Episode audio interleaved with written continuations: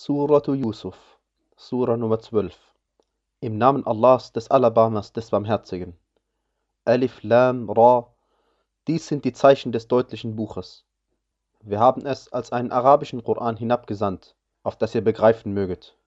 Wir berichten dir die schönsten Geschichten dadurch, dass wir dir diesen Koran als Offenbarung eingegeben haben, obgleich du zuvor wahrlich zu den Unachtsamen gehörtest. Als Yusuf zu seinem Vater sagte, O mein Vater, ich sah elf Sterne und die Sonne und den Mond, ich sah sie sich vor mir niederwerfen.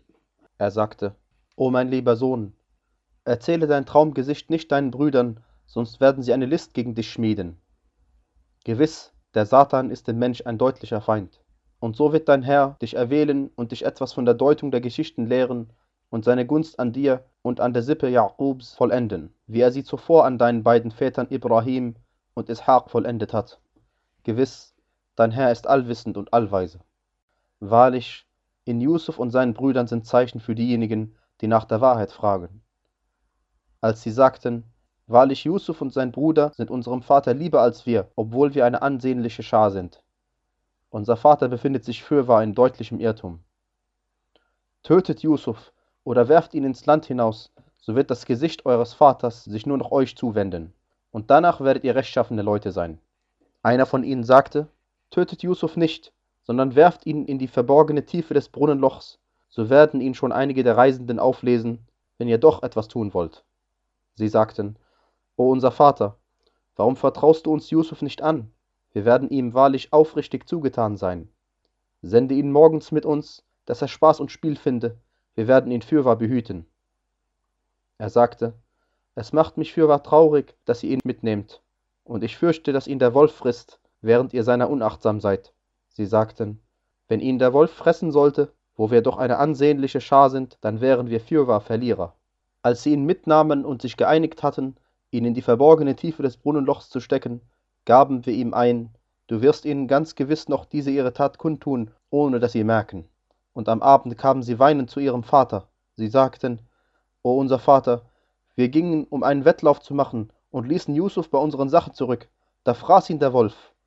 Aber du glaubst uns wohl nicht, auch wenn wir die Wahrheit sagen. Sie brachten falsches Blut auf seinem Hemd. Er sagte, Nein, vielmehr habt ihr selbst euch etwas eingeredet. So gilt es, schöne Geduld zu üben. Allah ist derjenige, bei dem Hilfe zu suchen ist gegen das, was ihr beschreibt. Reisende kamen vorbei. Sie sandten ihren Wasserschöpfer, und er ließ seinen Eimer hinunter. Er sagte, O frohe Botschaft, das ist ein Junge. Sie verbargen ihn als Ware, und Allah wusste wohl, was sie taten. Und sie verkauften ihn für einen zu niedrigen Preis. Einige gezählte Dirhams, und sie übten Verzicht in Bezug auf ihn. Und derjenige aus Ägypten, der ihn gekauft hatte, sagte zu seiner Frau, bereite ihm einen gastfreundlichen Aufenthalt. Vielleicht wird er uns nützlich sein, oder wir nehmen ihn als Kind an. So verliehen wir Yusuf eine feste Stellung im Land, und wir wollten ihn etwas von der Deutung der Geschichten lehren, und Allah ist seiner Angelegenheit überlegen, aber die meisten Menschen wissen nicht. Als er seine Vollreife erlangt hatte, gaben wir ihm Urteilskraft und Wissen, so vergelten wir den Gutestuenden. Und diejenige, in deren Haus er war, versuchte ihn zu verführen. Sie schloss die Türen ab und sagte, da bin ich für dich. Er sagte, Allah schütze mich davor. Er, mein Herr, hat mir einen schönen Aufenthalt bereitet. Gewiss, den Ungerechten wird es nicht wohlergehen. Es verlangte sie nach ihm, und es hätte ihn nach ihr verlangt, wenn er nicht den Beweis seines Herrn gesehen hätte. Dies geschah, damit wir das Böse und das Schändliche von ihm abwendeten. Er gehört ja zu unseren auserlesenen Dienern. Sie versuchten beide als erster zur Tür zu gelangen. Sie zerriss ihm von hinten das Hemd, und sie fanden ihren Herrn bei der Tür vor. Sie sagte, der Lohn dessen, der deiner Familie Böses antun wollte, ist nur, dass er ins Gefängnis gesteckt wird oder schmerzhafte Strafe. Er sagte, sie war es, die versucht hat, mich zu verführen. Und ein Zeuge aus ihrer Familie bezeugte, wenn sein Hemd vorn zerrissen ist, dann hat sie die Wahrheit gesprochen und er gehört zu den Lügnern. Wenn sein Hemd aber hinten zerrissen ist, dann hat sie gelogen und er gehört zu den Wahrhaftigen.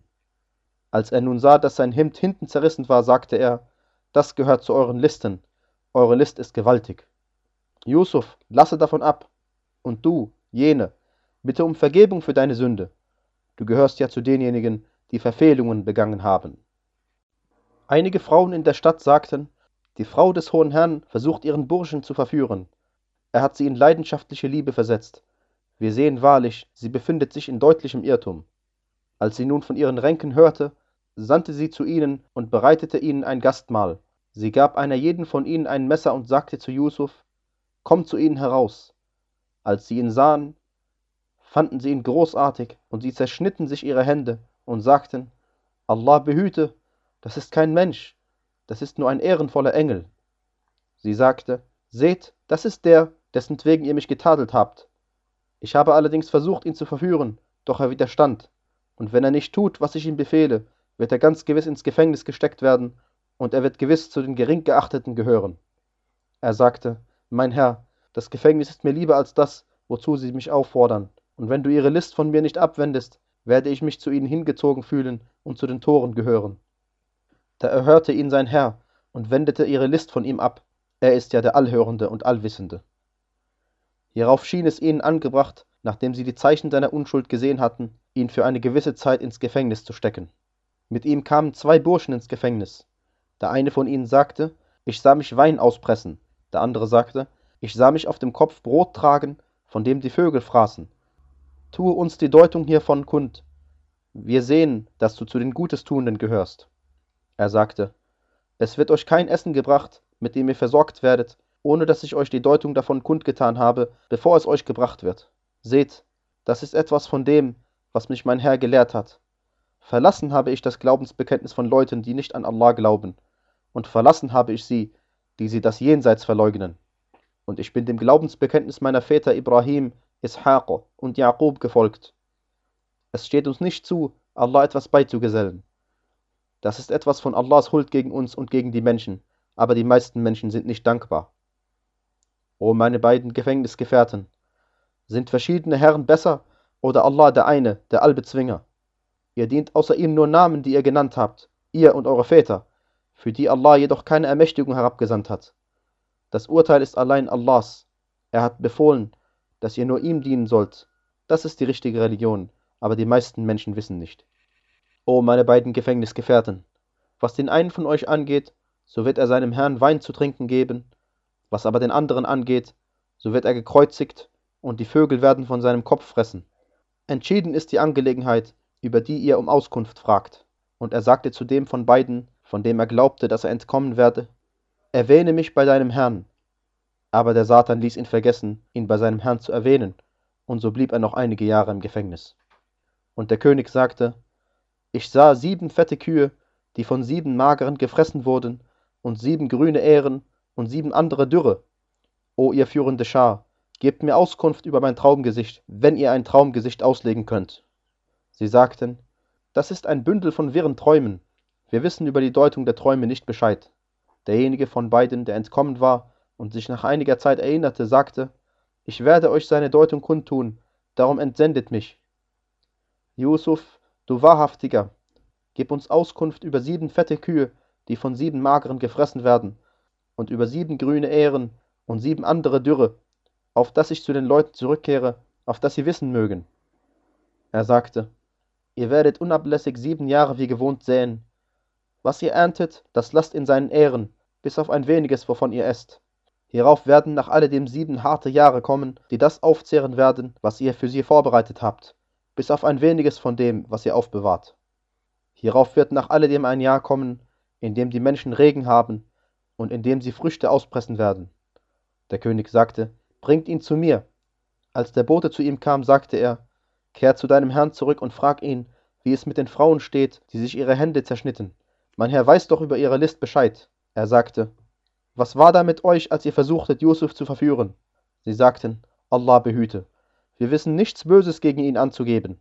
Die Frau des hohen Herrn sagte, Jetzt ist die Wahrheit ans Licht gekommen. Ich habe versucht, ihn zu verführen und er gehört fürwahr zu den Wahrhaftigen.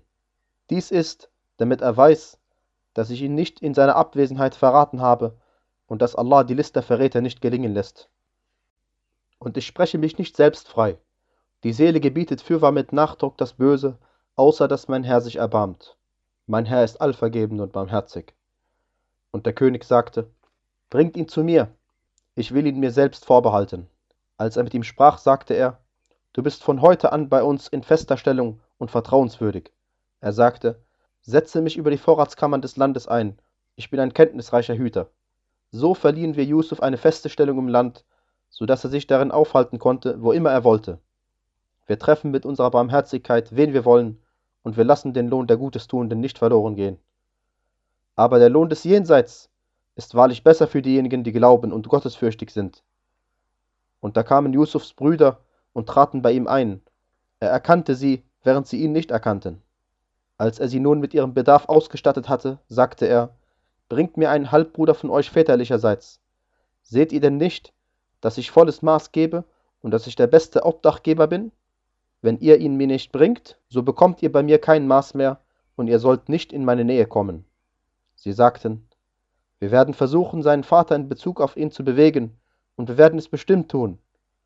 Und er sagte zu seinen Burschen, steckt ihre Tauschware zurück in ihr Gepäck, so dass sie sie wiedererkennen, wenn sie zu ihren Angehörigen zurückgekehrt sind, auf dass sie wiederkommen mögen.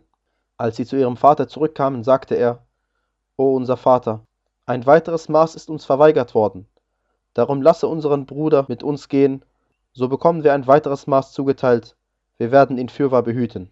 Er sagte, kann ich ihn euch etwa anders anvertrauen, als ich euch zuvor seinen Bruder anvertraut habe? Allah ist besser als Behütender, und er ist der Barmherzigste der Barmherzigen.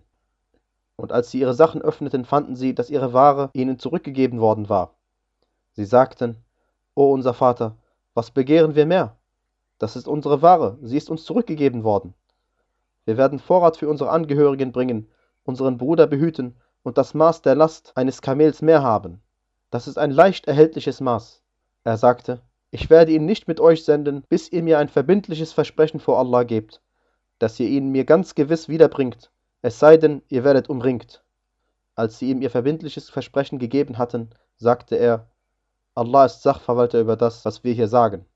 Und er sagte, O meine Kinder, geht nicht alle durch ein einziges Tor hinein, sondern geht durch verschiedene Tore hinein.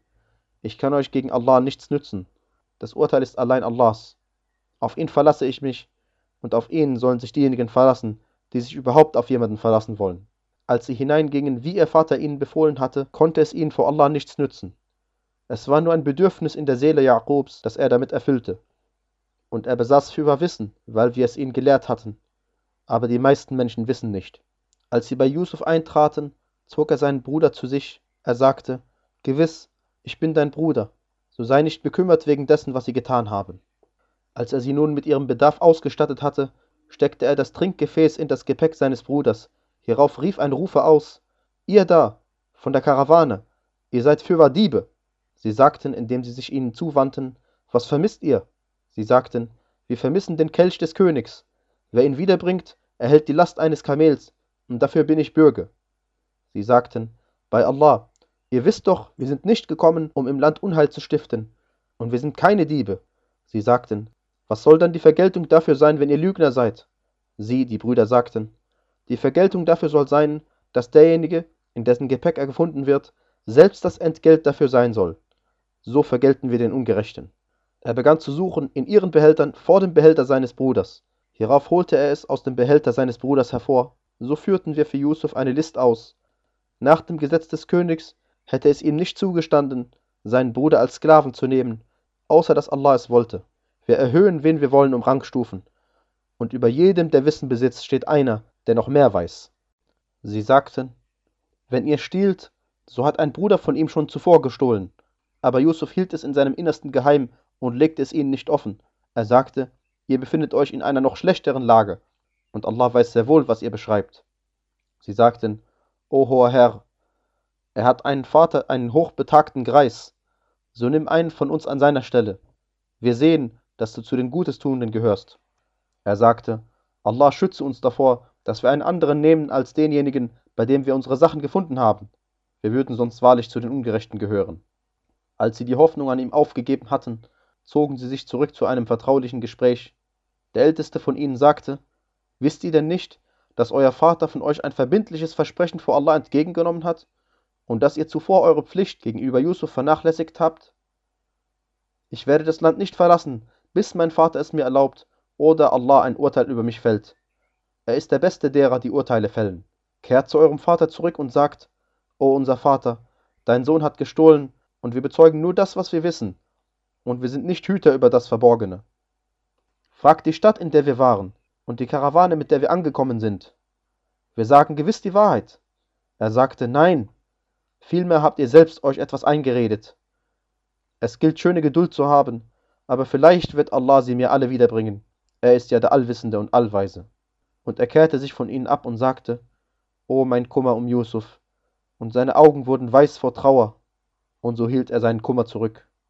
Sie sagten, bei Allah, du hörst nicht auf, Yusufs zu gedenken, bis du hinfällig geworden bist oder zu denen gehörst, die umkommen. Er sagte, ich klage meinen unerträglichen Kummer und meine Trauer nur Allah allein, und ich weiß von Allah, was ihr nicht wisst. O meine Kinder, geht und erkundigt euch über Yusuf und seinen Bruder, und gebt nicht die Hoffnung auf das Erbarmen Allahs auf. Es gibt die Hoffnung auf das Erbarmen Allahs nur das ungläubige Volk auf. Als sie wieder bei ihm eintraten, sagten sie, O hoher Herr, Unheil ist uns und unseren Angehörigen widerfahren, und wir haben nur Ware von geringem Wert gebracht. So gib uns dennoch volles Maß und gib es uns als Almosen. Allah vergilt denjenigen, die Almosen geben. Er sagte, Wisst ihr noch, was ihr Yusuf und seinem Bruder damals in eurer Torheit antatet? Sie sagten, Bist du denn wirklich Yusuf? Er sagte, Ich bin Yusuf, und das ist mein Bruder. Allah hat uns eine Wohltat erwiesen. Gewiss, wer gottesfürchtig und standhaft ist, gewiss, Allah lässt den Lohn der Gutestuenden nicht verloren gehen. Sie sagten, bei Allah, Allah hat dich uns vorgezogen, und wir haben wahrlich Verfehlungen begangen. Er sagte, keine Schelte soll heute über euch kommen. Allah vergibt euch, er ist ja der Barmherzigste der Barmherzigen. Geht mit diesem meinem Hemd und legt es auf das Gesicht meines Vaters, so wird er sein Augenlicht wieder erlangen und bringt eure Angehörigen allesamt zu mir. Als nun die Karawane aufgebrochen war, sagte ihr Vater, Wahrlich, ich nehme Yusufs Geruch wahr, wenn ihr mich nur nicht bezichtigen würdet, Unsinn zu reden. Sie sagten, bei Allah, du befindest dich fürwahr in deinem alten Irrtum. Als nun der Frohbote kam, legte er es auf sein Gesicht, und da hatte er sein Augenlicht wieder erlangt. Er sagte, Habe ich euch nicht gesagt, dass ich von Allah her weiß, was ihr nicht wisst? Sie sagten, O unser Vater, bitte für uns um Vergebung unserer Sünden, denn wir haben gewiss Verfehlungen begangen. Er sagte, Ich werde meinen Herrn um Vergebung für euch bitten, er ist ja der Allvergebende und Barmherzige. Als sie nun bei Yusuf eintraten, zog er seine Eltern an sich und sagte, Betretet Ägypten, wenn Allah will, in Sicherheit und erhob seine Eltern auf den Thron empor, und sie fielen vor ihm ehrerbietig nieder. Er sagte, O mein lieber Vater, das ist die Deutung meines Traumgesichts von zuvor. Mein Herr hat es wahr gemacht, und er hat mir Gutes erwiesen, als er mich aus dem Gefängnis herauskommen ließ und euch aus dem nomadischen Leben hierher brachte, nachdem der Satan zwischen mir und meinen Brüdern zu Zwietracht aufgestachelt hatte. Gewiss, mein Herr ist feinfühlig in der Durchführung dessen, was er will. Er ist ja der Allwissende und Allweise. Mein Herr, du hast mir etwas von der Herrschaft gegeben und mich etwas von der Deutung der Sprüche gelehrt. O du Erschaffer der Himmel und der Erde, du bist mein Schutzherr im Diesseits und Jenseits. Berufe mich als dir ergeben ab und nimm mich unter die Rechtschaffenen auf. Dies gehört zu den Nachrichten vom Verborgenen, das wir dir als Offenbarung eingeben. Denn du warst nicht bei ihnen, als sie sich einigten, indem sie Ränke schmiedeten. Aber die meisten Menschen werden, auch wenn du noch so sehr danach trachtest, nicht gläubig sein. Und du verlangst von ihnen keinen Lohn dafür. Es ist nur eine Ermahnung für die Weltenbewohner. Wie viele Zeichen gibt es in den Himmeln und auf der Erde, an denen sie vorbeigehen, wobei sie sie unbeachtet lassen? Und die meisten von ihnen glauben nicht Allah, ohne ihm andere beizugesellen. Glauben sie denn sicher davor zu sein, dass eine überdeckende Strafe von Allah über sie kommt, oder dass plötzlich die Stunde über sie kommt, ohne dass sie merken? Sag, das ist mein Weg. Ich rufe zu Allah aufgrund eines sichtbaren Hinweises, ich und diejenigen, die mir folgen. Preis sei Allah, und ich gehöre nicht zu den Götzendienern. Und wir haben vor dir nur Männer gesandt von den Bewohnern der Städte, denen wir Offenbarung eingaben. Sind sie denn nicht auf der Erde umhergereist, so dass sie schauen konnten, wie das Ende derjenigen war, die vor ihnen waren? Die Wohnstätte des Jenseits ist wahrlich besser für diejenigen, die gottesfürchtig sind. Begreift ihr denn nicht? Erst dann, als die Gesandten die Hoffnung aufgegeben hatten, und sie meinten, dass sie belogen worden seien, kam unsere Hilfe zu ihnen. Und so wird errettet, wen wir wollen. Aber vom übeltätigen Volk wird unsere Gewalt nicht abgewandt. In ihren Geschichten ist wahrlich eine Lehre für diejenigen, die Verstand besitzen. Es ist keine Aussage, die ersonnen wird, sondern die Bestätigung dessen, was vor ihm war, und die ausführliche Darlegung aller Dinge und eine Rechtleitung und Barmherzigkeit für Leute, die glauben.